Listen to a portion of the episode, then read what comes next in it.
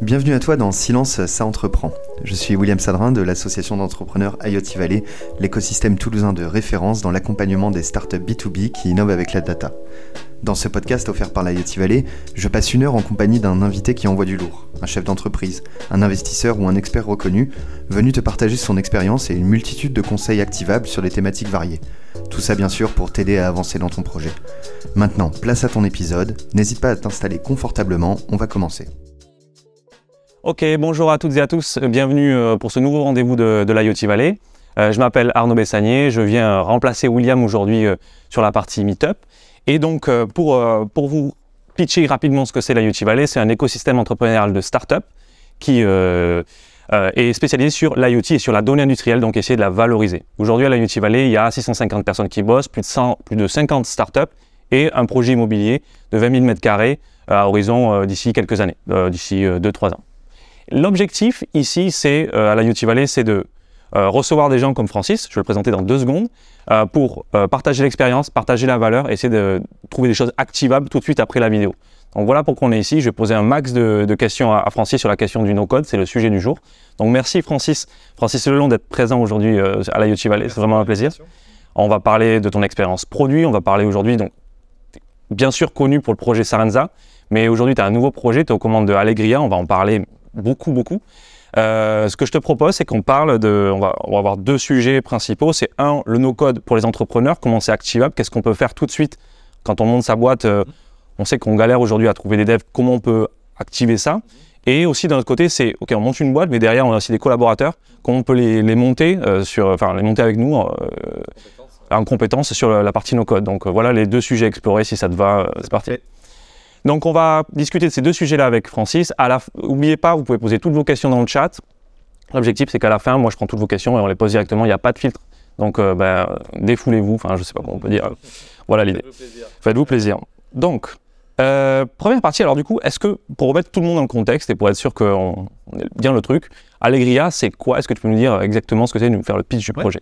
Écoute, Allegria, c'est le leader européen des technologies no-code aujourd'hui. On a créé la boîte il y a deux ans avec mes deux associés, euh, Christelle et Thomas c'est en réalité un écosystème dédié au no-code. Pourquoi on a créé un écosystème? Parce qu'on s'est rendu compte au bout de quelques mois que finalement, euh, on était en train de recréer une pénurie de makers no-code professionnels, les gens qui font du make du, du, no-code, euh, aussi importante que la pénurie de dev. Et donc, on a décidé très rapidement, en plus de euh, d'Allegria Solutions, qui est la société de service chez nous, qui réalise des solutions à base d'outils no-code pour le compte de nos clients, d'avoir deux entités complémentaires. La première, c'est l'Allegria Academy, la première école des métiers du no-code au monde, qu'on a créée il y a un an, euh, qui aura formé un peu plus de 70 étudiants euh, cette année sur un cursus de 15 mois, euh, qui a vocation donc à être professionnalisant. Et puis également l'Allegria Network, qui est la marketplace des makers no-code professionnels, puisqu'on est dans un secteur très jeune encore. Quand on a débarré il y a deux ans, il n'y avait pas plus de 50 makers professionnels en France, ils sont à peu près 2000 aujourd'hui. Malheureusement, il n'y a pas encore de diplôme, il y a encore très peu de certifications de la part des éditeurs, donc c'est difficile de faire le tri sur des plateformes comme Malte, par exemple, entre euh, les bons et ceux qui débutent. Et donc, euh, on a mis en place une sélection. On en retient à peu près 1 sur 5 dans euh, Network. Et ces gens sont là pour travailler pour le compte de nos clients sur des formules de régie ou d'abonnement. Donc, voilà, c'est vraiment le one-stop shopping du no-code finalement pour les entreprises avec les Ok, donc on a la partie ESN, gestion de projet, académie, formation des gens pour gérer les projets de vos clients de l'ESN, et puis la partie marketplace où vous triez sur le volet les meilleurs no-coders, je sais pas comment on peut les appeler, du coup les euh, solution euh, provider, enfin maker, je sais plus. On retrouvera le. voilà, il y a plein de termes différents. Alors, euh, alors, forcément, quand on parle de nos codes, on se dit, mais en fait, quand on voit aussi les évolutions de ChatGPT, etc., on se dit, punaise, mais en fait, c'est fichu. on sait qu'il y a très peu de développeurs par rapport aux populations, à la population mondiale. La question, c'est est-ce que le métier de développeur, il est, il est devenu obsolète Ou est-ce que ça rentre en conflit directement avec le no-code Ou est-ce que c'est complémentaire? Comment est-ce que tu le vois, toi? Aujourd'hui, tu montes le projet Allegria Oui, c'est complètement complémentaire, bien évidemment. Il n'y a pas du tout de guerre, euh, code, no-code, même si mm. euh, on sait qu'on a euh, sans doute quelques extrémistes du no-code d'un côté et du code de l'autre qui ont envie de se parler. la réalité, c'est que c'est totalement complémentaire. En fait, en rappelant le chiffre, hein, c'est très simple 0,3% de la population mondiale s'est codée. Il y a 500 millions d'applications à créer dans les 5 prochaines années. Et toutes les études démontrent qu'il y aura à peu près 80% des applications dans les 5 prochaines années qui sont faites en no-code et pas en code parce que c'est la seule solution pour pallier à l'explosion de la demande et en particulier de la digitalisation des PME. Donc, il n'y a pas le choix, il faut passer par le no-code. Ouais. Euh, c'est pas pour autant que les développeurs n'ont pas un très bel avenir. Euh, je pense que ce qui disruptera le no-code et le code de la même manière, ce sera forcément l'AI. Tu as parlé de ChatGPT, c'est encore le tout début, mais dans 20 ans, on peut considérer que sans doute euh, ces technologies d'intelligence artificielle pourront faire beaucoup de choses. Et là, il faudra commencer réellement à se poser la question de où se trouve la valeur. Ça sera sans doute de toute façon très peu dans l'écriture de lignes de code, ça sera sans doute ailleurs, et en particulier la compréhension des besoins clients, la capacité à euh, le matérialiser dans une solution digitale, cette fameuse culture product euh, que tous les jeunes qui sortent des écoles aujourd'hui ont, que les gens de ma génération n'avaient pas, parce que moi je suis la génération Word, Excel, PowerPoint, et finalement le grand sujet, c'est le remplacement de Word, Excel, PowerPoint par les outils no-code. Euh, pour tous les gens du métier en particulier, nous, notre vocation chez Allegria, c'est de passer de 0,3% à 20%. Pas 20% de gens qui savent coder, mais 20% de gens qui seront autonomes dans la création des outils logiciels dont ils ont besoin. C'est ça. En tant qu'entrepreneur, quand même, tu as un passé euh, multirécidiviste entrepreneur, c'est comme ça qu'on te- on peut te, te qualifier, enfin, du coup, entre autres. Et euh, du coup, quinzaine de boîtes, et donc euh, notamment Sarenza, euh, on parlera aussi, a tout, on regarde ton LinkedIn, il y a toutes les, à peu près toutes les, toutes les expériences. C'est quoi la place du no-code dans tes expériences entrepreneuriales?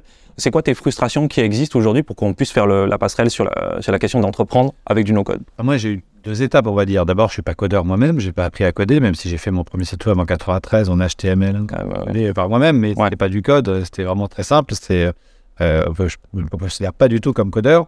moi, j'ai toujours été euh, Mac toute ma vie, donc j'ai toujours été plutôt côté utilisateur, et toujours envie de faire un maximum de choses par moi-même, et c'est de m'autonomiser possiblement euh, autant que, autant que possible. Malheureusement, ça n'a pas toujours été le cas, et j'ai eu des très bonnes expériences avec des super CTO et des super équipes de dev, et puis des mauvaises expériences. Je crois qu'en fait, au-delà de ça, ce qui m'a vraiment convaincu du no-code, c'est mon passage chez Cobuzz il y a 4 ans, où Ouais. j'ai eu une équipe d'une centaine de collaborateurs et où j'ai dû me débrouiller un peu tout seul sur tous les outils dont j'avais besoin. Et euh, j'ai sorti mon Airtable, que je vous invite à tester si vous l'avez jamais encore essayé euh, les uns les autres. Et ça m'a sauvé la vie. J'ai refait un SIRH, euh, j'ai refait la gestion de mes assets marketing, j'ai refait plein de choses, la gestion des temps des équipes avec mon Airtable, et ça m'a vraiment sauvé la vie en tant qu'entrepreneur. Ok, Et là, j'ai compris dans une boîte qui faisait euh, à peu près 30-40 millions d'euros de chiffre d'affaires que, euh, eh bien, finalement, euh, le no-code, c'était pas fait que pour faire du POC et du MVP et que ça pouvait rendre plein de services à tout un tas d'entreprises. Je n'avais pas encore conscience que ça irait jusqu'au grand compte, ce qui est le cas aujourd'hui avec un certain nombre de solutions. Comme Ah, parce qu'ils galèrent à recruter les devs, à, gé- à gérer les projets. Ouais, c'est ça. on a le même problème. Chacun, de la start-up au grand compte, vient chercher dans le no-code ce dont il a besoin. Clairement, la start-up va venir chercher plutôt euh, du time to market et du prix. Ouais. Là où le grand compte va aller chercher plutôt de l'empowerment, de l'agilité. Euh, et, la, PME, entre les deux, va faire un petit peu les deux, euh, lancer des nouveaux projets, tester de nouveaux marchés de code, mais aussi faire des applications métiers, beaucoup d'automatisation généralement dans la PME pour gagner du temps, gagner en productivité. Donc il y a vraiment tous les cas d'usage possibles autour du no-code. Alors, on va rentrer directement dans le vif du sujet. Je suis, euh, imaginons, entrepreneur, on est euh, 4-5. Euh, il y a, peut-être on va prendre un alternant, puis on va recruter, on va faire nos premiers recrutements. Euh, ok, donc il va falloir euh, pas trop de moyens à bord. hein. c'est ça ce qui caractérise, une startup. Euh, tu parlais de SIRH, d'outils de productivité. Tu as utilisé, t'as- t'as mentionné le nom de Airtable, j'imagine qu'il y en a plein d'autres. Ok, prenons le cas de euh, gérer, imaginons, le pipe commercial d'une startup. J'ai pas trop d'argent, j'ai pas de développeur en interne. Comment est-ce que je fais? Qu'est-ce que j'utilise? Qu'est-ce que je peux combiner comme... Bon, déjà, il y a 750 outils no-code aujourd'hui référencés chez Allegria. Donc, Ok. tous les outils, tous les niveaux de sécurité, euh, il y a vraiment, et on, y a des nouveaux tous les jours sur Product Hunt. On découvre tous les C'est ça. Donc, il y a un énorme écosystème d'Airtable qui a levé un milliard 4 quand même. C'est hyper solide. Outils qui ont levé quelques centaines de milliers d'euros et qui se lancent. Donc, il y en a vraiment pour tous les goûts et toutes les bourses. Euh, je pense que euh, y a malgré tout dizaine, quinzaine d'outils aujourd'hui qui ont pignon sur rue et que euh, n'importe quelle startup euh, doit ou devrait utiliser. Euh, il faut quand même se poser toujours la question. en fait, d'un côté, il faut se poser la question du no-code, mais surtout, on ne peut plus éviter la question de savoir si on fait du code ou du no-code quand on rentre chez une startup. Il faut vraiment regarder qu'est-ce que je vais faire en no-code, qu'est-ce que je vais faire en code. Ouais. Il y a tous les champs du possible en fonction de ce qu'on veut faire. Et bien évidemment, dans le cas que tu citais, Aujourd'hui, une boîte qui veut s'installer un CRM, qui a vraiment pas beaucoup d'argent, qui ne peut pas se payer un HubSpot ou un Salesforce, il peut aller sur un outil comme NoCRM, qui est une alternative vraiment pas chère du tout, euh, très orientée no code, avec euh, tout apaisé, qui va pouvoir connecter avec ses autres outils, ou même simplement prendre son Airtable et prendre un template de CRM dans son Airtable et gérer complètement son CRM avec Airtable. L'expérience, elle est juste dingue. euh, tout est euh, sans friction. Exactement, exactement. Et je pense que euh, de la même manière, il y a 15 ans, on pensait que Salesforce avait plié le game sur le sujet des CRM et que finalement, euh, euh, ils allaient prendre tout le marché. Ben, on voit qu'aujourd'hui, il y a 200 CRM sur le marché et qu'il y en a en tous les goûts. C'est un petit peu la même chose dans, dans, dans le no-code. En fait, euh, quand on lance sa startup aujourd'hui, on va avoir besoin généralement de créer un service, le cœur business. Celui-ci peut avoir besoin d'être fait en code. Encore, on peut se poser la question. On Ouais. penser aujourd'hui à des boîtes comme euh, Zephyr, euh, Prelo, euh, Cure, euh, qui sont euh, 100% de code, et qui lever euh, des dizaines de millions d'euros. Et on fonctionne très bien. Certaines qui font plus d'un million d'euros de MRR et qui sont toujours en no-code aujourd'hui. Donc, euh, même la question de savoir est-ce que je devais démarrer en no-code et puis un jour je vais passer en code, en fait, aujourd'hui, personne ne peut répondre à cette question parce que les outils progressent tellement vite en no-code qu'il est complètement possible que vous ayez vendu votre startup avant même d'avoir eu besoin de faire du code. En fait, la question qu'on se pose quand on monte une entreprise, c'est comment on répond aux besoins clients et quel est le, me- le moyen le plus adapté à un moment. euh, Exactement. Comment Ça, on le- optimise le cash investi? Ouais, c'est ça la vraie question. Si je peux aller plus vite et moins cher, il n'y a pas de sujet. Il faut quand même rappeler qu'il y a deux ans, quand on a démarré, il y avait un certain nombre de business angels ou de fonds d'investissement qui nous appelaient parce qu'ils voyaient des startups arriver levées de fonds avec des outils de code et ils Ouais. disaient mais est-ce que c'est quoi le sujet de l'IP Est-ce que je peux investir dans une startup qui sort euh, comme ça avec du no-code?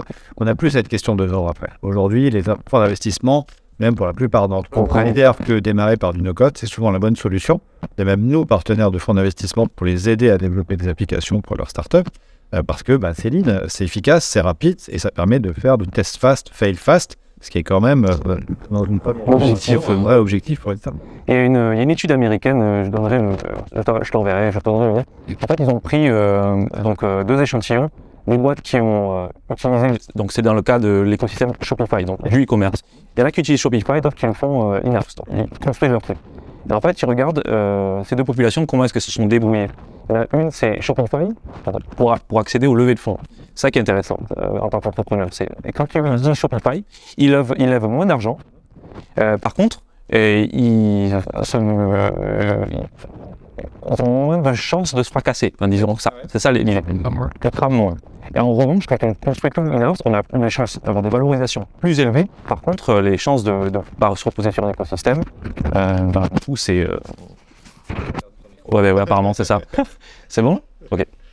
Euh, sont, euh, sont vachement plus. Bah, du coup, on, on est tout seul, quoi. Ouais. C'est ça, on est, on est, Non, non, je pense que c'est un vrai sujet que, que, que, que tu développes là. Euh, euh, nous, on a fait par exemple là, un, dernier, un gros projet pendant un an avec VP euh, sur Shopify. VP, ça fait quand même 2,5 milliards de chiffre d'affaires. Ouais. Et ça les a, a pas fait peur de partir sur une partie de leur business sur du Shopify. Donc, euh, et on sait qu'il y a des boîtes aujourd'hui qui font euh, 100, 200, 300 millions d'euros de chiffre d'affaires avec du Shopify. Ouais. Donc, je pense que euh, effectivement, c'est la bonne question. Et pour un entrepreneur, euh, être capable de moins lever, c'est moins de dilution aussi. Donc, c'est plus de capital à la fin. Et ce qui compte, en réalité, quand on fait du e-commerce, c'est sa proposition de valeur. C'est plus la plateforme technologique. C'était un vrai sujet à 10 ou 15 ans parce qu'il n'y avait pas de plateforme comme Shopify. Et effectivement, c'était un asset de disposer d'un site e-commerce. Aujourd'hui, l'asset d'un site e-commerce, c'est ses clients, c'est sa marge, c'est son chiffre d'affaires. C'est plus là, vraiment la technologie en réalité. Donc, c'est vraiment cette question qu'il faut se poser. Soit on est vraiment en train de faire de l'innovation technologique, euh, on fait des algorithmes, euh, on fait euh, de la big data, et là, effectivement, il faut sans doute aller vers le code. Mais si on fait une marketplace ou si on fait un site e-commerce, aujourd'hui, il n'y a aucun intérêt à dépenser des fortunes euh, pour essayer de réinventer une expérience utilisateur qui fonctionne très bien avec les outils Ça veut dire que Sarenza, en fait, euh, si on le met aujourd'hui, euh, il y a... du Shopify direct, sans aucun doute. ouais, c'est ça, il n'y a pas de. Comme tout le, comme tout le monde, quoi. Ouais, c'est l'objectif. Ah, ok. Euh, quand on. Quand on, quand on recrute, alors du coup, quand on, quand on est en early stage, on doit recruter des, des- donc des, des associés ou des gens qui vont nous aider, des équipes, etc. Quand on va chercher des personnes euh, qui vont, qui vont nous entourer, qu'est-ce qu'on regarde chez eux? Qu'est-ce qu'on va aller chercher chez ces personnes-là euh, par rapport à cette culture no-code? Parce que du coup, tu formes des gens, tu connais le persona des gens qui sont prêts à, à prendre, ok, je vais me former, je vais y aller. C'est qu'est-ce qu'on doit regarder chez les collaborateurs pour dire, ok, il a, lui, il peut le faire, ou elle, elle peut le faire sur la partie. euh, Bah, déjà, il y a beaucoup d'entrepreneurs qui vont se former eux-mêmes, hein, c'est-à-dire avant même d'aller recruter, ils vont eux-mêmes commencer à faire un MVP ou un POC. Euh, Ils sont deux, trois euh, fondateurs. Il y en a un des trois qui est un peu plus geek que les autres, qui va se former sur Bubble et puis qui va lancer son propre application directement eux-mêmes. Donc ça, ça correspond encore quand même à pas mal de gens. D'ailleurs, c'est des profils assez intéressants parce que si la boîte se plante, souvent on les retrouve après, ils se transforment en makers professionnels, ils ont développé une compétence sur un outil. Ouais. Il y a une formateur, etc. Ouais. Exactement, exactement. Donc ça, c'est assez sympa. C'est des profils qu'on voit assez régulièrement. Donc je crois que déjà, les fondateurs entre eux peuvent faire beaucoup de choses avant même de commencer à se dire je vais recruter des gens et je vais aller euh, chercher des compétences euh, à l'extérieur. Ouais. Ensuite, bien évidemment, euh, euh, la culture euh, no-code, on est en train de réfléchir vraiment à mettre des mots d'ailleurs là-dessus parce qu'on pense qu'il y a une énorme différence entre la culture du code et la culture no-code. C'est d'abord des gens euh, qui vont être agiles, c'est des gens qui vont être lean et c'est des gens qui vont être curieux euh, d'apprendre euh, à utiliser ces outils. Il faut quand même faire attention à une chose, c'est qu'on peut avoir l'impression, à premier abord, avec Airtable par exemple, qu'en deux heures, on sait s'en servir. C'est un peu un faux ami, parce que la réalité, c'est que si on veut vraiment faire une application professionnelle avec des clients en face, il faut quand même un petit peu plus de temps, et en particulier sur des outils comme Bubble, pour bien les maîtriser. Maker Bubble professionnel aujourd'hui, qui tient la route, il a au moins un an, euh, un an et demi d'expérience, il a fait une dizaine de projets, parce que c'est un outil dans lequel on peut faire de 10 manières la même solution, mais il n'y en a qu'une qui marche vraiment bien. Et donc, c'est faire attention à ça. C'est pour Ouais. ça que nous, on considère qu'aujourd'hui, sur les euh, 500 millions d'applications à développer, il y en a 400 millions qui vont être faites en no-code et qu'il y en a sans doute 300 millions qui vont être faites par les gens par eux-mêmes et 100 millions qui vont être faites par des professionnels du no-code qui sont les gens qu'on va former chez, chez Allegria. Donc, euh, cette capacité à être curieux, cette capacité à avoir envie d'apprendre en permanence, cette capacité à se jeter à corps perdu dans un outil. Euh, moi, je suis fan de Make, je suis fan de Airtable, je suis fan de Workato. Il y a plein d'outils comme ça, vraiment, que j'adore. Et c'est un plaisir. C'est vraiment un plaisir de pouvoir travailler dessus et c'est vraiment un plaisir de, de, de, continuer à apprendre. Donc, il faut avoir aussi cette envie, cette culture. faut être un peu geek, j'ai l'impression aujourd'hui quand même, enfin, faut quand même s'y plonger dans l'outil. Donc, faut trouver les, les- bons cas d'usage ou etc. il n'y a pas besoin d'être un. Ça dépend où on met le mot geek. Ça, Je pense que Ouais. le mot geek a beaucoup évolué Ouais, ces vrai. années. Euh, je pense qu'aujourd'hui, euh, bah, des jeunes qui sortent d'écoles de commerce ou d'écoles d'ingénieurs ou même de la fac, ils ont tous fait des projets d'entrepreneuriat, ils ont tous fait ils lancent leur truc. Figma, ils ont tous fait du Canva, donc ils ont cette culture product en fait, ils savent ce que c'est qu'une base de données, euh, ils, ont, ils ont tout ça en eux, et c'est ce qui fait la grande différence. C'est quand aujourd'hui, par exemple, on parle beaucoup des difficultés des grands comptes à recruter des jeunes, ben, un jeune qui sort aujourd'hui d'école, s'il arrive dans un grand compte et qui peut faire que du Word, Excel, PowerPoint, il va s'ennuyer, parce qu'il va lui manquer tout un tas d'outils pour faire ce qu'il a besoin de faire. Les fonctions métiers ont énormément évolué. Il y a 20 ans, quand tu faisais du marketing, tu avais besoin de la suite Adobe Photoshop, et puis c'était fini, tu n'avais quasiment aucun autre outil. Vrai. Aujourd'hui, il te faut un outil d'emailing, il te faut un outil de gestion de base de données, il faut faire des KPI, il faut faire des landing pages, il faut faire de la data, de l'attribution. Tout ça, c'est à chaque fois des logiciels différents. Donc la stack technique des gens du métier a énormément évolué aussi. Aujourd'hui, il y a des métiers où on a 10, 15, 20 outils sur son ordinateur en SaaS et on jongle de l'un à l'autre très rapidement. Donc c'est cette culture-là qu'il faut avoir, qui fait que finalement, ça fait plus peur. En fait, je crois qu'on a, grâce au no-code, démystifié la création d'applications et les gens se lancent sans avoir peur de se dire qu'est-ce qui se passe si ça plante? Moi, je me souviens, il y a 10 ans, euh, le site il plantait, euh, le dev il n'était pas dispo parce qu'on avait pris un freelance pas cher à l'autre bout du monde pour faire notre truc, mais on pouvait rien faire. On pouvait rien faire. Aujourd'hui, cette époque est révolue et c'est quand même génial. Il y a, il y a peut-être un risque de, de surverticalisation des, des, des outils, enfin des applications. Euh, J'imagine, quand tu dis il y a peut-être 15 outils à gérer, ça fait quand même beaucoup de bandes passantes, à, enfin plein de choses à gérer. Enfin, puis il faut suivre les mises à jour parce qu'elles sont aussi euh, fréquentes, permanentes. Euh, la question que je me pose, c'est est-ce qu'il n'y a pas, un- comme dans Le Seigneur des Anneaux, One ring to room them all, je sais pas comment on dit, bref, tu vois le truc.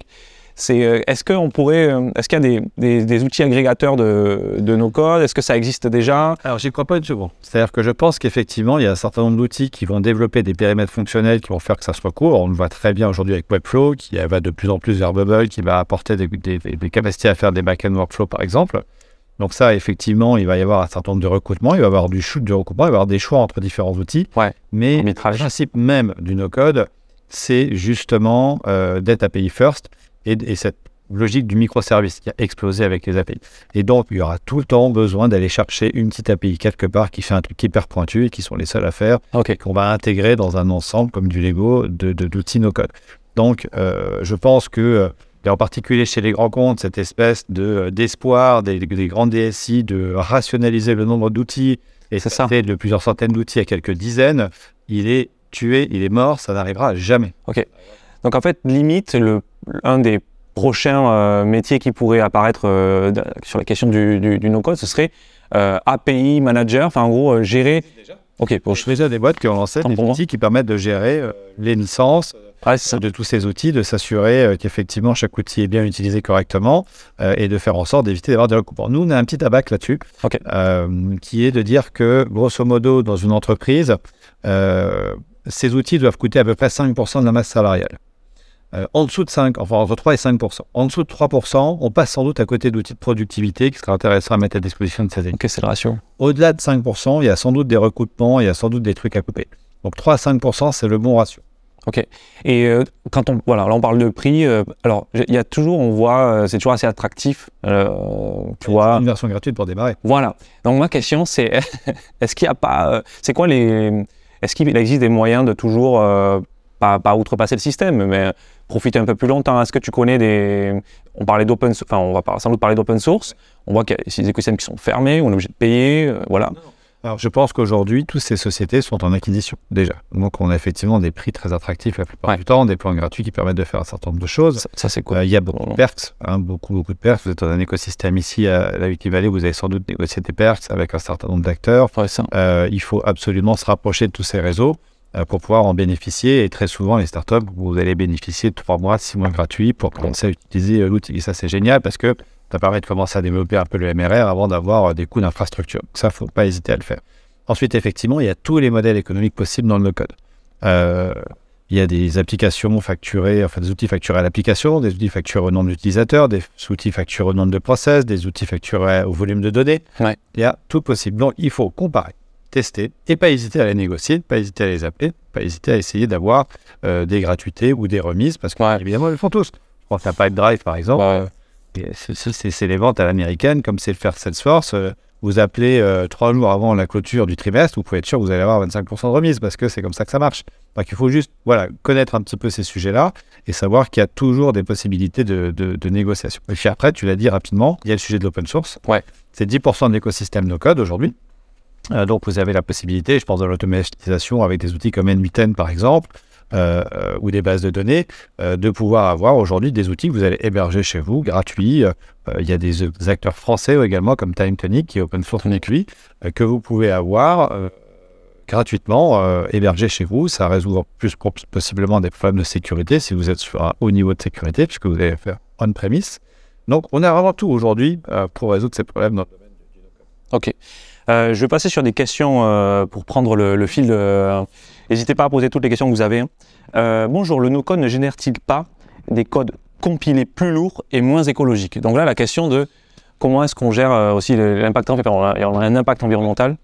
C'est un très beau. Alors, il y a deux questions. Ouais. Est-ce que le code est plus lourd et est-ce qu'il y a un impact environnemental? Ouais. En fait, euh, toutes les applications no code ne génèrent pas du code.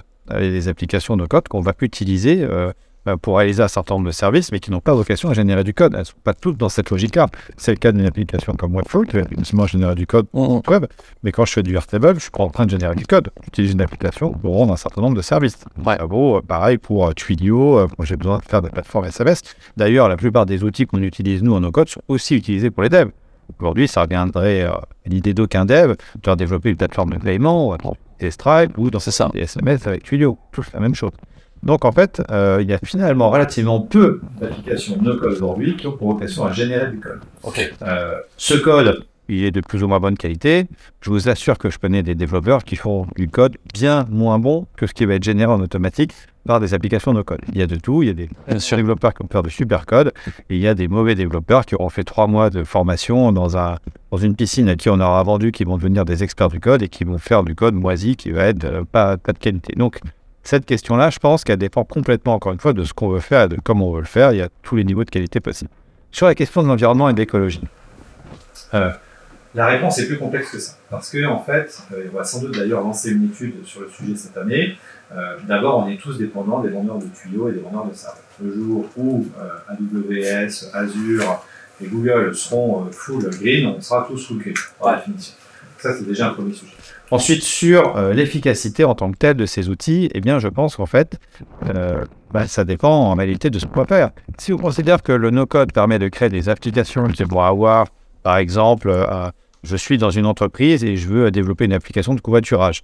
Je vais voir ma DSI, ma DSI me dit c'est trop cher, je ne peux pas le faire en développeur, j'ai pas les ressources pour le faire. Je vais le faire en no-code.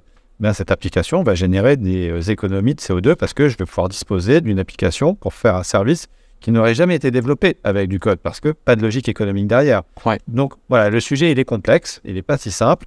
Je- moi, je ne pense que ça serait. euh, Il y a des gens qui disent l'inverse, il y en a qui disent le no-code c'est génial parce que c'est plus green, c'est de la low-tech, euh, c'est super. Moi, je dis pas ça du tout, je dis qu'aujourd'hui on n'en sait rien. C'est pas plus ni moins que le code, à mon sens, aujourd'hui. Il y a des avantages et des inconvénients. On regarde l'environnement. Il y a un bilan à faire. Pour l'instant, il n'y a pas encore une perspective. À l'inverse, quand on met des outils no-code dans une entreprise, on peut aussi, au lieu de faire une application de covoiturage, avoir 10 équipes qui vont faire 10 fois la même application parce qu'elles vont pas se parler entre elles. Et puis, du coup, ça va pas être efficace non plus. Donc voilà, c'est des questions qu'il faut regarder un peu plus en profondeur. Ok. Euh, ouais, c'est euh, enfin cette question de transition. je me dis même la finalité de l'application que l'on va faire, c'est simple. Hein, si c'est du covoiturage, a priori c'est vertueux pour l'environnement. Si c'est, euh, je sais pas moi, aller creuser, trouver les meilleurs euh, euh, puits de pétrole euh, en no Voilà. Aujourd'hui, rien. par exemple, qui est une, une, société, enfin une association qui fait du mécénat de compétences, ouais. fait énormément de projets en no-code. On a fait des projets en no-code pour, euh, pour Amnesty International, pour des sites de, de, de job, de recherche de job pour des gens défavorisés. Je, je, suis convaincu que le no-code va donner la possibilité, en particulier à des entrepreneurs dans la RSE ouais. et pour l'environnement, de créer des solutions géniales qui n'aurait pas existé euh, en code parce que tout simplement les ressources n'auraient pas été disponibles pour le faire. C'est permissif, c'est sûr, ça permet de, faire plein de choses, vous des opportunités. Je reprends une autre question de la, communauté. Euh, est-ce qu'il y a quelqu'un qui a un ou deux ans d'expérience sur Bubble sera capable d'utiliser d'autres solutions no code? À quel point elles se ressemblent vu le nombre qu'il y a de... Bien sûr, correctement. En fait, nous, on a trois majeurs pour faire simple dans l'académie. On a une majeure qui est orientée automatisation, celui qui sait faire du mail, qui saura faire du workato, euh, et inversement, ça s'apprend très vite. La logique, c'est la même en fait. C'est à peu près la même. Ensuite, on a une deuxième euh, euh, majeure qui est tout ce qui est front. Et quelqu'un qui saura faire du Webflow, euh, saura faire du software et saura faire du Adalo. voilà, c'est des outils de front et c'est plutôt des gens généralement qui sont designers, des gens qui viennent de Figma et qui se sont dit bah, je peux aller jusqu'au bout de la chaîne de valeur et je vais apprendre à utiliser ces outils pour m'aguerrir en termes de compétences.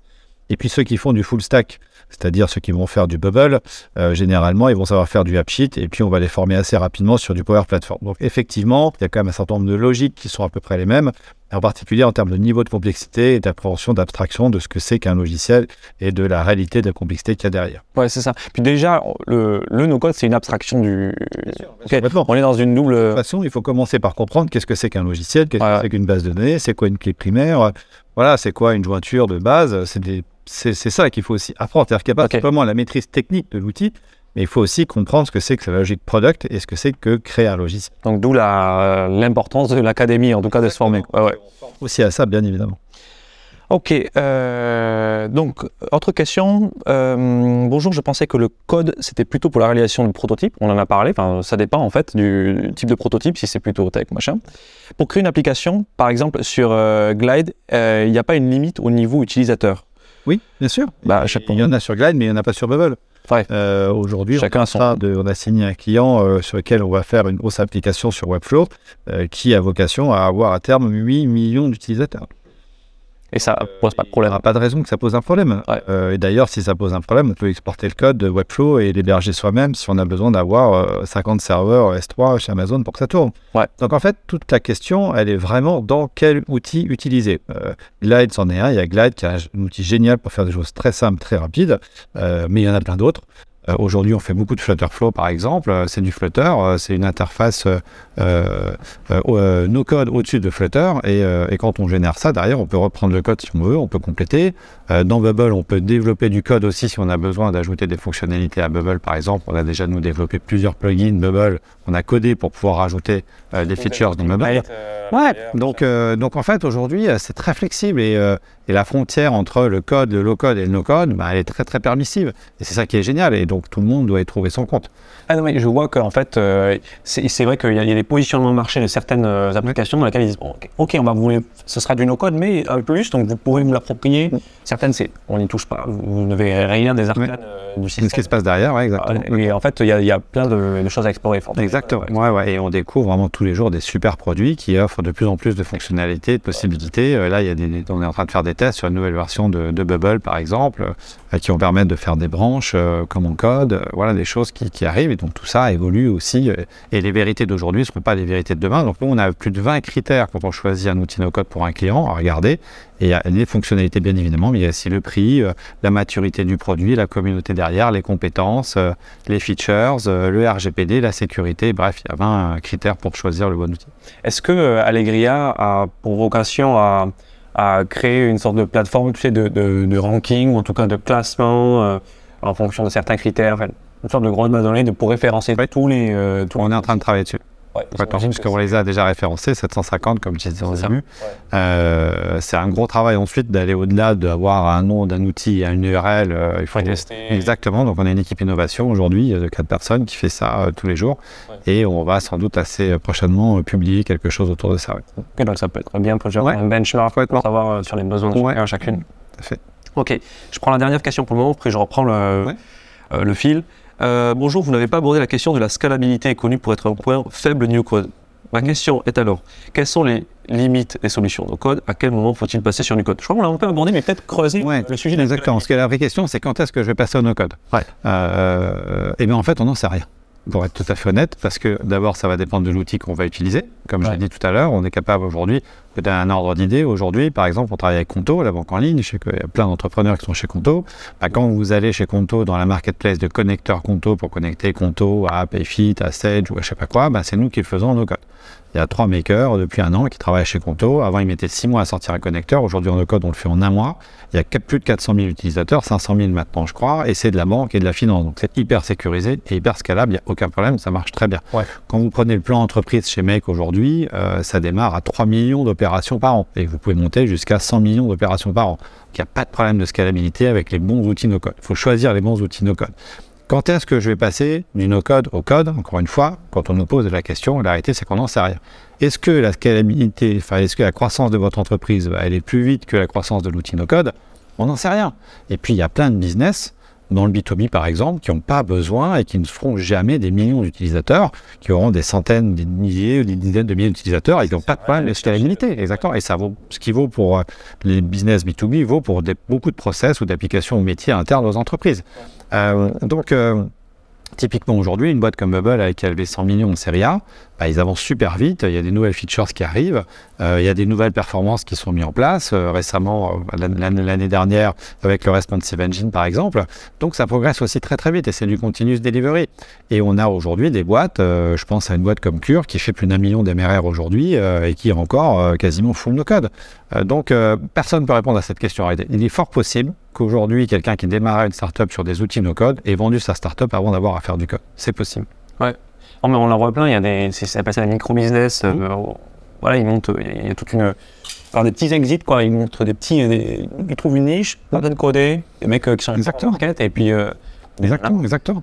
En fait, des- si, si- en fait, la vraie question, c'est est-ce que vous avez besoin d'avoir de la propriété intellectuelle forte, fondamentale, parce que vous êtes en train de lancer. C'est un petit peu la même chose que dans, dans, dans, dans l'industrie de la santé. Euh, c'est pas tout le monde qui crée une nouvelle molécule. Vous pouvez innover dans la santé sans avoir à créer une nouvelle molécule. Il y a plein de choses à faire euh, sur des process, euh, sur des manières de travailler, sur des protocoles, sur plein de choses. Bah, c'est quand vous êtes dans la tech aujourd'hui, vous montez votre startup, bah, c'est la même chose. Vous n'avez pas forcément besoin de faire du code pour créer de la valeur. Créer de la valeur de plein de manières différentes. Si le code, c'est le cœur de votre valeur, de votre produit, à ce moment-là, codez-le. Il n'y a aucun problème. Est-ce que Allegria s'applique euh, elle-même les Ah oui. SEO? Euh, nous, on est toute la journée sur Notion, sur Airtable, euh, sur tous ces outils, bien sûr. Bien sûr. On a tout automatisé sur l'académie avec Make. Donc, on est à fond euh, là-dessus. euh, Et peut-être que si on va si vite, parce qu'on est quand même, euh, au bout de deux ans, on est 70 collaborateurs aujourd'hui. euh, on est dans cinq pays, donc ça va quand même très très vite. Euh, bah, c'est peut-être aussi un peu parce qu'on utilise des outils de code aussi. Euh, même si c'est pas forcément le cas pour notre site web, dont on n'est pas forcément très fier, et qu'on est en train de refaire entièrement, qui sera en ligne fin janvier. Coordonnées, pas toujours les, les, les, les chaussés, voilà.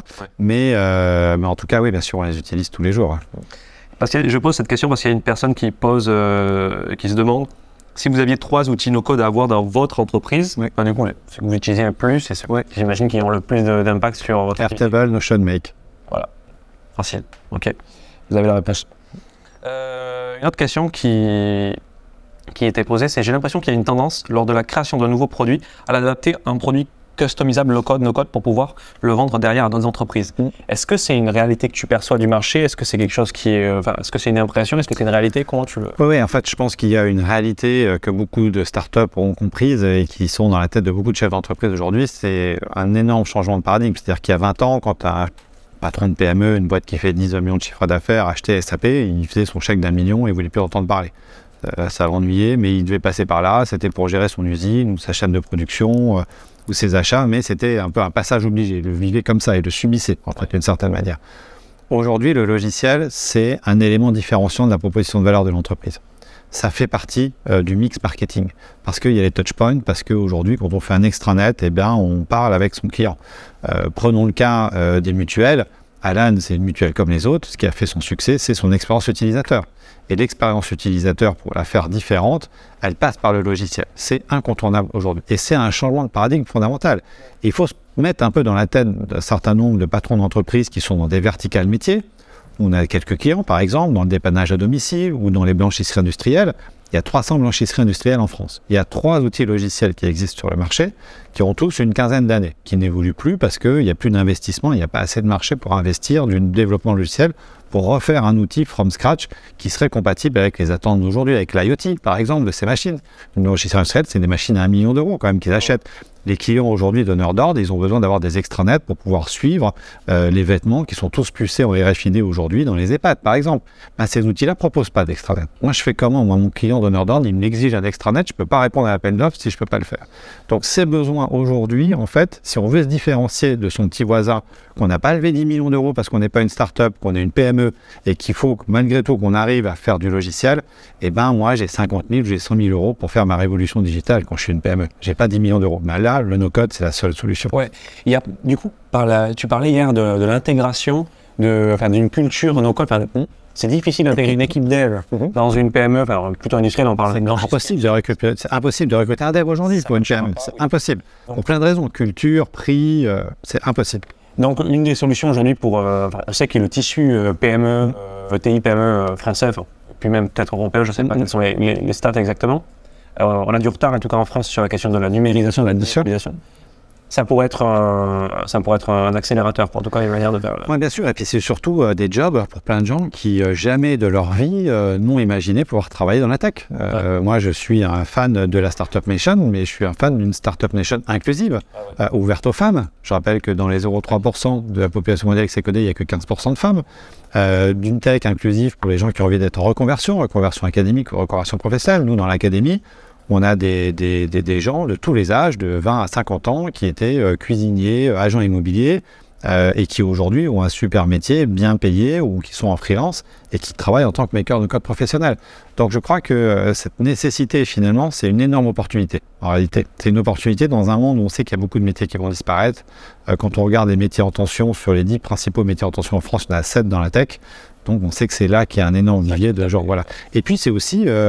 Euh, des potentielles reconversions hein, pour des gens, des développeurs qui ont aujourd'hui 55-60 ans, qui sont peut-être sur des technologies qu'on n'utilise plus aujourd'hui, mais qui ont cette logique et cette compétence informatique de passer au no-code rapidement, de se reconvertir au no-code pour justement accompagner ces PME à faire cette transition digitale qu'on appelle tous de nouveau et qui est absolument indispensable. Est-ce que euh, on peut creuser le cas d'usage de la blanchisserie industrielle? Ça me, euh, ça me... te passionne ça. J'ai senti que tu étais à Qu'est-ce qu'on alors concrètement, eux, ils ont un vieux logiciel. Il y a peut-être une DSI, je ne sais pas, chez eux. Ils non, bah non, parce qu'ils euh, n'ont pas de compétences informatiques en interne. Ils ont un gars qui est le, la personne qui s'occupe de ce sujet, voilà, il fait un peu tout du sol au plafond. Euh, un petit peu, oui, effectivement, comme le webmaster des années 2000 euh, qui arrivait voilà, dans les boîtes et qui mettait le Wi-Fi, qui installait les nouvelles versions d'Office et qui changeait les cartouches Donc, C'est un peu ce type de profil-là. Euh, c'est quand même une très belle boîte qui est leader sur son secteur, sur sa région, mais qui avait besoin effectivement. Donc là, on essaye de faire du on-top. Donc on y garde leur vieux logiciel pour le moment. C'était quoi le besoin ben, Le besoin, c'était vraiment le suite d'extranet. Hein. C'était celui, ouais, celui d'extranet. En fait, aujourd'hui, ils ont des clients comme des EHPAD ou des euh, mairies ou des départements qui ont besoin d'avoir sur leur extranet euh, les factures, le suivi des portants. Ce qu'on appelle les portants, c'est euh, bah, les vêtements qui sont encore une fois tous pucés aujourd'hui, qui sont attachés à une personne pour savoir s'il faut en racheter un nouveau, s'il est abîmé, s'il a bien été lavé en temps et en heure, et ce genre de choses. Il y a des conditions d'hygiène dans les hôpitaux, par exemple, qui doivent être suivies, des réglementations qui doivent être suivies. Et ça, ils ne pouvaient pas le faire avec leur outil qu'ils avaient historiquement. Donc on a créé à côté de l'outil historique, on top de cet outil-là, connecté à la base de données de l'outil historique avec de la lecture et de, de, lecture en écriture dans les deux sens, euh, un outil complémentaire qu'on a fait en no-code euh, et qui fonctionne pour faire ça. Et du coup, quels sont les, les, arbitrages que vous avez fait sur, euh, sur les outils que vous utilisez sans faire la promotion enfin, En fait, l'objectif que vous avez, c'est maximiser ben, l'utilité client. C'est qu'ils ils s'en sortent avec leur budget. Que Exactement. Voilà, on a pris un outil. on, a choisi un outil qui permet de faire des applications métiers très rapidement et de manière très efficace qui s'appelle udo.tools, udo.tools, qui est un outil français euh, qui permet justement, qui est un peu un concurrent de Bubble, mais sur plutôt orienté application métier PME, qui permet de faire ce genre de choses. ils vont avoir besoin de faire de la signature électronique, donc on va utiliser Pandadoc pour la signature électronique. ils vont avoir besoin d'envoyer des messages, donc on va utiliser Sendinblue pour toute la partie messagerie transactionnelle. Donc c'est vraiment un ensemble d'outils qu'on va combiner exactement pour avoir une solution à un prix euh, voilà, extrêmement abordable et qui leur permet rapidement d'avoir une solution qui, fonctionne. Ça me semble euh, une bonne alternative. Euh, alors, une autre question, on va les prendre au fil de l'eau. Penses-tu, donc, penses-tu, Francis, qu'un jour le no-code sera utilisé pour, les, pour des projets très lourds du style défense ou aérospatial Alors, c'est question. alors, je, oui, parce qu'on discute déjà avec ces sociétés-là. Euh, en revanche, ça sera clairement pas sur des systèmes embarqués militaires. Euh, puisque quand on s'appelle aujourd'hui Airbus, euh, Eurocopter d'autres, ils ont effectivement généralement des systèmes séparés, des systèmes défense, et puis toutes les fonctions support, les gens qui travaillent dans ces sociétés. Il y a une direction RH, il y a une direction financière. Et ces directions RH, ces directions financières, elles ont besoin d'outils pour travailler aussi. Un cas d'usage qu'on fait énormément dans le no-code, c'est l'onboarding des équipes avec l'automatisation de la création de toutes les licences dont ils ont besoin, euh, gestion de, euh, euh, des, passes, des places de parking, bref, ce genre de choses. Ben, tous ces sujets-là, qu'on soit dans la défense ou qu'on soit... sur les fonctions support. exactement, plutôt sur les fonctions support, exactement. exactement. et puis la vocation du no-code est clairement pas d'envoyer des fusées sur la Lune non plus, il faut être clair. Donc il y a un certain nombre de limites particulier, par exemple, si vous voulez euh, faire des transactions au milliardième de seconde, c'est sûr que c'est pas avec du no-code que vous allez le faire. Le code sera toujours plus efficace que le no-code. Donc, encore une fois, je pense que la question, c'est vraiment cette complémentarité des deux. Il n'y a pas de guerre code-code. C'est juste deux manières différentes de gravir la même montagne. De temps en temps, on va passer par le versant code et puis de temps en temps par le versant no-code. Parfois, on va prendre les deux ensemble et on va tourner autour de la montagne pour arriver au sommet. Mais c'est ça l'idée. Euh, c'est hyper complémentaire en réalité. Ah, je vois bien l'agilité. Enfin, du coup, plasticité cérébrale qu'il faut avoir. Hein. Complètement. Euh, donc, euh, style défense, ok, ça c'est clair. Est-ce qu'il existe des outils no-code pour faire des logiciels euh, desktop? Oui, bien sûr, complètement. Bien sûr, bien sûr, tout à fait. Euh, ça existe. Euh, on fait bien. Alors, bien évidemment, c'est vrai que le cœur du sujet, ça reste quand même plutôt de faire des outils SaaS et des applications euh, web app, comme on les appelle, comme on les appelle aujourd'hui. mais il y a la possibilité, effectivement, de, de, faire des applications qu'on va encapsuler ensuite derrière. On va les développer comme une web app et puis on va l'encapsuler ensuite derrière pour en faire une application desktop. C'est un cas d'usage relativement rare, malgré tout, mais qui peut exister. il faut réfléchir à la, à la raison de savoir pourquoi est-ce qu'on passe par là. Est-ce qu'il y a vraiment une raison particulière de vouloir le faire en version Non, non, je, pense que ça peut être pour des raisons, par exemple, de complexité d'algorithmie derrière euh, ou de process qui doivent être euh, peut-être calculés sur la machine en local ou d'impossibilité de se connecter à des réseaux, par exemple.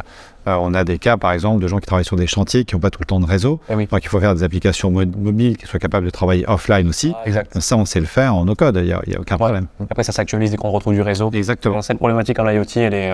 Elle est grande aussi, ouais, complètement. Ah, euh, j'ai perdu le truc, c'est là. Euh, il y avait d'autres questions qui étaient, euh, qui étaient, qui étaient mentionnées. je lis la suivante. Est-ce qu'il y a beaucoup, est-ce qu'il y a beaucoup de la de part sur la partie low code Alors je comprends pas. Je, ne suis pas sûr de bien comprendre ma question. Euh, peut-être d'application de, sur le low-code. Alors, je, pense qu'il faut vraiment séparer le sujet du low-code et du no-code. C'est-à-dire qu'aujourd'hui, dans les statistiques, généralement, on met les deux dans le même paquet. Il y a une différence fondamentale entre les deux, c'est que le low-code ne sera jamais accessible aux non-développeurs. Le low-code, c'est une extension du code, c'est toujours du code. Euh, malheureusement, et ça c'est quelque chose qu'on sait peu, la productivité des développeurs a chuté depuis une dizaine d'années essentiellement à cause de la complexité des écrans et des applications qui sont créées. Etc. Ouais, ça a diminué. Pour la première fois dans l'histoire de l'informatique, ça on perd 2-3% de productivité des développeurs depuis une dizaine d'années. Toutes les études le prouvent. Euh, donc, il faut aussi trouver des solutions pour permettre aux développeurs de produire plus vite, parce qu'eux aussi, ils ont besoin d'aller plus vite. Alors, certains, et déjà 50% des développeurs aux États-Unis, d'après Microsoft, font du no-code. Donc, ils se mettent au no-code aussi, les développeurs. Mais il y a aussi des outils low-code, Mendix, BettyBlocks, OutSystems, qui font, euh, euh, qui marchent très bien aujourd'hui et qui aident aussi les développeurs à aller plus vite en travaillant plus dans une logique de briques fonctionnelle que, que, par le passé. Mais malheureusement, le low-code ne sera jamais accessible aux gens du no-code. Ceci étant dit, de la même manière qu'on voit des gens du code aller vers le no-code et apprendre le no-code, je pense qu'il y a un certain nombre de personnes qui vont démarrer par le no-code parce que plus facile, plus accessible, projet à taille humaine, euh, euh, plus attractif sans doute aussi pour les femmes en particulier, euh, et qui, une fois formés au no-code, à un moment vont se dire tiens, bah, maintenant que je suis là, est-ce que j'ai pas envie aussi d'aller vers le code et puis de passer l'étape du code après? Donc ça, je- on commence à en voir des gens euh, de, de- de ce profil-là. Et ça, c'est génial parce que du coup, c'est vraiment euh, bah, la réunion des, des- des deux qu'on fait. C'est vrai que l'effort à donner, la récompense, elle est vite arrivée avec le no-code. On arrive en Exactement. deux heures, on a des tutos sur YouTube, on est passé tout au début. Exactement. C'est hyper abordable pour démarrer. Et, euh, et ça fait moins peur que de se taper des lignes de code. euh. Mais même pour devenir un professionnel, Ouais. euh, il faut 3 à 5 ans pour former un vrai développeur professionnel. Ouais. Euh, c'est pas en une piscine de 3 mois qu'on est un vrai développeur professionnel, c'est pas vrai. Et il faut, euh, il faut euh, 12 à 15 mois pour faire un maker no code professionnel. Donc c'est quand même, on a divisé par 3 le délai euh, pour former quelqu'un qui va être capable de faire dans le contexte de l'entreprise, et je dis bien dans le contexte de l'entreprise, à peu près 80% de ce que saura faire un développeur. Donc c'est Ouais. pas mal. Non, ça, ça tient la route. Il y avait, euh, on parlait de chat euh, GPT, je sais plus, Ouais. c'était en début de. Toi, en tant qu'entrepreneur, c'est quoi les applications que tu vois? Donc, La question, c'est euh, est-ce que c'est complémentaire, remplacement du code pour créer des codes? Bon. Et aussi, il y a cette question-là qui est peut-être intéressante, mais il y a une, autre qui me vient à l'esprit, c'est comment est-ce que quel business tu vois qui peuvent s'articuler autour de ChatGPT et puis euh, des- de, de tout l'écosystème no code qui existe? C'est colossal. On commence. euh, On commence à peine voir le bout. Mais... Ouais, pour la première fois avec ChatGPT, on voit vraiment, vraiment ce que ça peut commencer à donner. C'est assez bluffant. Euh, il y a énormément d'applications dans le marketing. Typiquement, nous, on est en train de tester des réponses automatisées à des euh, demandes de clients, euh, voilà, avec euh, des emails automatisés qui sont rédigés par ChatGPT, par exemple. Euh, dans tout ce qui est effectivement création de contenu. Euh, Aujourd'hui, on passe tous beaucoup de temps à écrire du contenu pour faire du SEO, euh, à tester, euh, poser une question sur un article que vous avez envie de rédiger SEO friendly sur une thématique que vous voulez mettre sur votre blog, vous allez voir le résultat. Franchement, c'est bluffant. Alors, mieux en anglais qu'en français encore, bien évidemment, mais quand même, c'est assez incroyable. Donc, je crois que on commence, ça y est, vraiment à toucher du doigt ce qu'on peut faire. Je vous rappelle que c'est la version 3 et la version 4 qui va arriver l'année prochaine. Euh, euh, ouais, il y a un certain nombre de métiers sur lesquels il va vraiment falloir se poser la question de savoir euh, à quoi ils vont servir. Donc on sait, c'est clair, c'est écrit, toutes les études le prouvent, qu'on a potentiellement 30 à 40% des emplois d'aujourd'hui qui vont disparaître demain à cause en particulier d'IA sur un certain nombre de fonctions en particulier. Il n'est pas complètement impossible que d'ici une vingtaine d'années, effectivement, même sur le sujet du code, il y ait des vraies tensions euh, face à l'IA. Il faudra qu'on apprenne à vivre avec, il faudra que ce soit euh, sans doute régulé. Euh, voilà, ça va poser plein de questions de société. Et bien, il faut s'y préparer parce que ça va arriver vite maintenant. Euh, Non, mais même sur les, les rédacteurs, les- ils appellent ça les ghostwriters ou les, les gens de du contenu, mais c'est ouf. Ah, c'est ouf. En Ouais. quelques, en quelques mois, j'ai eu, on peut se dire, mais Moi, j'ai fait mes dernières fiches de poste avec ChatGPT. Ça va J'aurais fait moi une fiche de poste pour un SDR. tu, ouais, ouais. Le truc est sorti en trois mois. quoi. Euh, Serait-il possible d'avoir une liste de tous les outils no-code cités dans cette conférence? Oui, on fera ça, je pense que c'est le- Ouais, bien sûr. on fera ça. Pas de problème avec. On l'écrira. Euh, si je peux faire une remarque, alors, alors c'est plutôt sur une remarque. J'ai- commencé à développer des applis euh, via euh, ThinkCable, euh, ThinkCable, pardon, Thinkable, ouais. et, et App, euh, Inventor. Et ça a permis de très facilement comprendre le développement natif via React Native pour le multiplateforme ou Android Studio. Alors, j'ai pas tout compris ce qui est. Si, si, si, en fait, euh, c'est un petit peu ce que j'ai dit tout à l'heure, hein, c'est que euh, démarrer par des outils no-code, ça permet aussi potentiellement de pouvoir donner envie ensuite d'aller vers le code, typiquement du React Native ou ce genre de choses. Donc, euh, Ouais. euh, moi, je considère, si vous voulez, aujourd'hui, typiquement pour apprendre aux enfants, voilà, il y a plein de gamins qui apprennent aujourd'hui à coder euh, euh, avec euh, des outils à l'école. Euh, dont j'ai oublié le nom à l'instant, mais ça va me revenir. Euh, eh bien, euh, c'est ces outils qui ont été inventés par le MIT, par exemple, qui permettent de faire de la programmation visuelle. C'est un petit peu ce qu'on fait dans nos codes. Donc, si ça permet effectivement d'éviter d'apprendre à des gamins trop tôt euh, à faire du code et de les dégoûter à faire du code, comme moi j'ai été dégoûté des choux de Bruxelles à la cantine, eh ben c'est d'autant mieux. Voilà, je pense qu'il ne faut pas forcer les gens. Ceux qui ont envie d'apprendre à coder, il faut les laisser coder, ils trouveront leur chemin, il n'y a pas de problème. Les autres, leur apprendre à coder à 6-7 ans, ça n'a aucun sens. Il faut leur apprendre la logique, il faut leur apprendre à comprendre ce que c'est qu'un logiciel, à ce que c'est une base de données. Mais faire des lignes de code aujourd'hui à un gamin de 6 ans, je pense que ça n'a absolument aucun sens. Ouais. Il n'y a pas de. a- bah, les, les activités euh, pour les enfants? Comment. comment imagine, euh, tu voudrais euh, un enfant fictif. Et euh, ce serait quoi euh, Je sais pas, il a, il a 10 ans, 12 ans, il s'intéresse un petit peu au Lego. Bah, il fera du Scratch. J'ai retrouvé le nom de Scratch, voilà. C'est Scratch. Donc, euh, donc il fera du Scratch et Scratch c'est génial. Ça marche bien. Bah oui, ça marche super bien. C'est canon pour, le- pour les gamins pour apprendre effectivement cette logique. Ok. Euh, est-ce qu'il est plus simple pour un développeur de passer sur du no-code par exemple, ou est-ce qu'il y a des pièges à éviter par rapport à quelqu'un qui n'a jamais fait? Non, c'est sûr que c'est un énorme avantage d'être un développeur pour faire Eh du oui. no-code. D'ailleurs, chez nous, sur nos 70 collaborateurs, euh, la moitié de nos euh, makers euh, no-code internes, c'est des anciens développeurs. Ouais. Euh, on a aussi d'ailleurs un certain nombre de développeurs ou de gens qui veulent apprendre à devenir développeurs et qui sont des, enfin, qui abandonnent en cours de route, hein, qui vont faire des écoles type 42, des très bonnes écoles en plusieurs années, et puis qui se rendent compte en cours de route que finalement, c'est pas fait pour eux. Ça reste un métier difficile d'être développeur codeur, faut le dire, euh, et qui sont aussi des très très bons candidats pour faire du no-code. Donc, bien évidemment, euh, c'est un énorme avantage parce que bah, toute cette compréhension de l'écosystème digital, vous l'avez, cette compréhension des algorithmes, cette compréhension euh, même de la méthode agile, souvent vous l'avez déjà. Donc c'est un énorme avantage, bien évidemment. Ça peut être des passeurs, ça peut être. du coup, ça peut construire plus vite. Ouais, bien sûr. On prenne l'arbitrage pour Bien sûr. ouais. C'est pour ça que je disais tout à l'heure que déjà aux États-Unis, plus de 50% des développeurs font du no-code parce que même pour eux, c'est génial. Euh, quelques deux dernières questions, peut-être qu'on peut, on peut se poser euh, sur la question de. Il y avait euh, William donc, qui m'avait soumis une question qui est intéressante. Je trouve c'est pourquoi la moitié du CAC 40 a un head of no code? Alors c'est pas encore à moitié, c'est 25%. 25%. Et ça progresse très très vite. C'est quoi l'intérêt Comment ils font C'est quoi le. Alors, il y a plusieurs enjeux. Ouais. Premier enjeu, ils ont compris que malgré tous leurs efforts, ils n'arriveraient jamais à avoir assez de développeurs pour faire tout ce qu'ils ont à faire. Ça, c'est clair. Ils ont compris aussi que euh, aujourd'hui, ils ont énormément de shadow IT. Et ils auront beau faire tout ce qu'ils veulent pour se combattre, euh, combattre le shadow IT, il y aura toujours du shadow IT. Pourquoi il y a du shadow IT Pas par le plaisir d'emmerder la DSI pour faire du shadow IT, c'est juste qu'il y a un certain nombre de métiers qui ont besoin d'outils pour faire ce qu'ils ont besoin de faire aujourd'hui dans un monde pas. Et donc, ils vont le faire euh, à côté. Et aujourd'hui, même si bien évidemment, les raisons pour lesquelles les grands comptes passent au no-code, c'est pas que pour combattre le shadow IT, c'est aussi pour donner des compétences nouvelles à des équipes métiers pour s'autonomiser sur la création d'un certain nombre d'outils dont ils ont besoin, pour désengorger la DSI qui va pouvoir se concentrer sur le cœur système, eh bien, euh, ça fait partie des éléments. Donc, euh, très bon cas d'usage, par exemple, la SNCF qui est passée sur Power Platform il y a 4 ou 5 ans maintenant, ils ont formé 7000 collaborateurs qui ont en 4 ans créé 20 000 applications internes qui tournent aujourd'hui et qui fonctionnent euh, très bien. Ça pose plein de questions de gouvernance de la donnée, de legacy, de documentation, de formation sur lesquelles on accompagne ces grands comptes. Et euh, nous, on est ravis de voir ça parce qu'on a vraiment aussi créé Allegria pour accompagner les grands comptes sur le sujet du no-code. Et aujourd'hui, on travaille avec une dizaine d'entre eux et on espère avoir au moins la moitié du CAC 40 euh, qui travaillera avec nous d'ici la fin de cette année. Et on voit effectivement émerger un nouveau métier, euh, Head of Low Code No Code, dans les DSI de tous ces grands comptes. Et ils regardent le sujet de manière vraiment aujourd'hui euh, très, très, euh, très intéressante.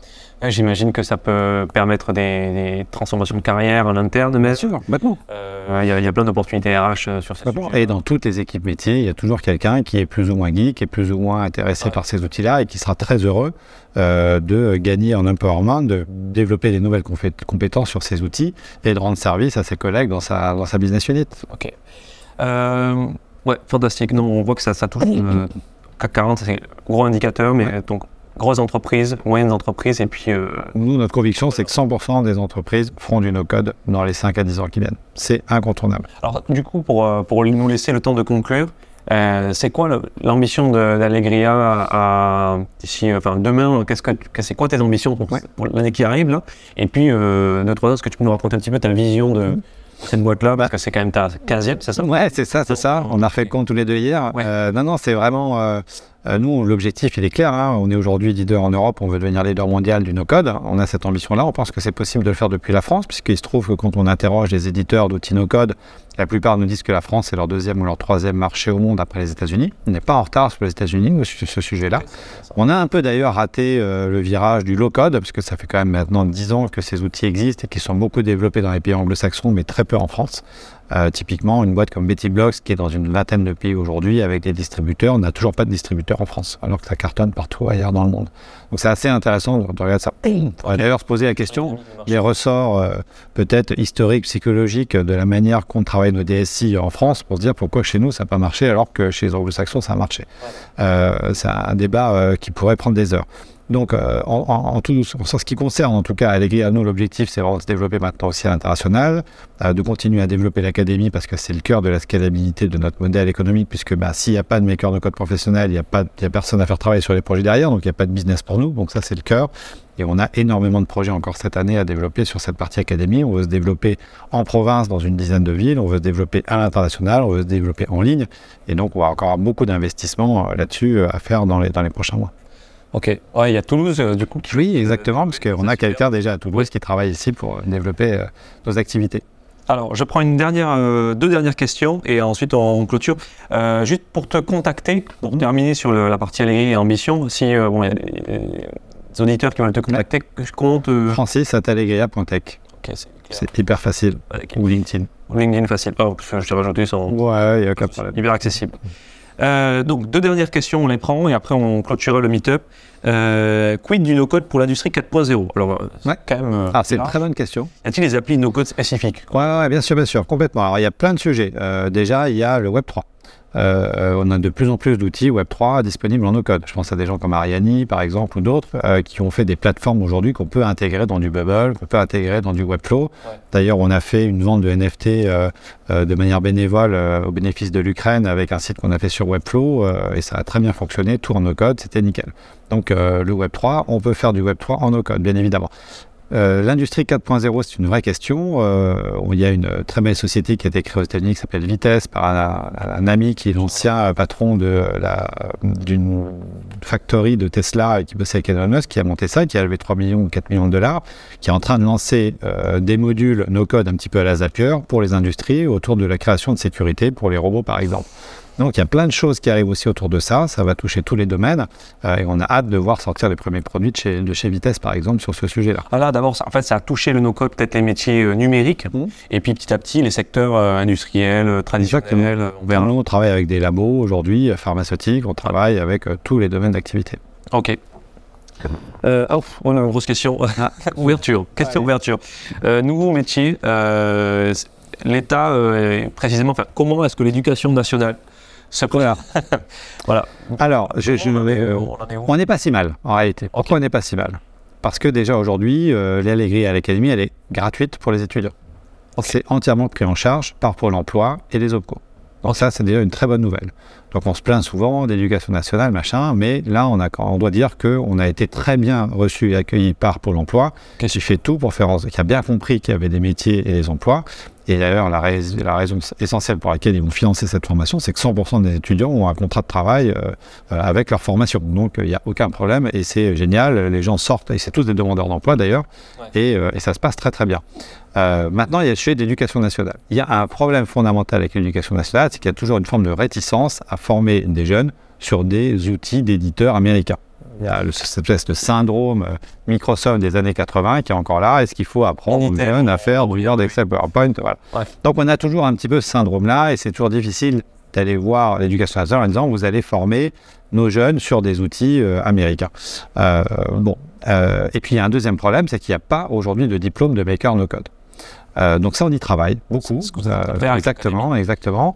On y travaille beaucoup. On a créé le syndicat français des professionnels du no-code justement aussi pour porter euh, cette envie de- d'avoir un titre euh, reconnu, un vrai diplôme là-dessus. On sait que ça prend deux à trois ans. Euh, bah, ça va encore sans doute prendre un an ou deux maintenant, parce que ça fait un an qu'on travaille dessus. Ouais. Euh, mais on, on a bon espoir d'arriver à sortir quelque chose dans les, dans les années à venir. Donc, c'est une bonne nouvelle. L'éducation nationale a les, les- les oreilles ouvertes et ils vous regardent. Et, Exactement. C'est France Compétences, plus, plus précis, qui travaille et sur l'emploi qui, euh, qui finance Exactement, formation exactement. sur- Ouais. compris avait. Ouais, tout à fait. Et on travaille aussi maintenant avec la mairie de Paris, par exemple, qui a lancé un appel d'offres qu'on a remporté sur le sujet.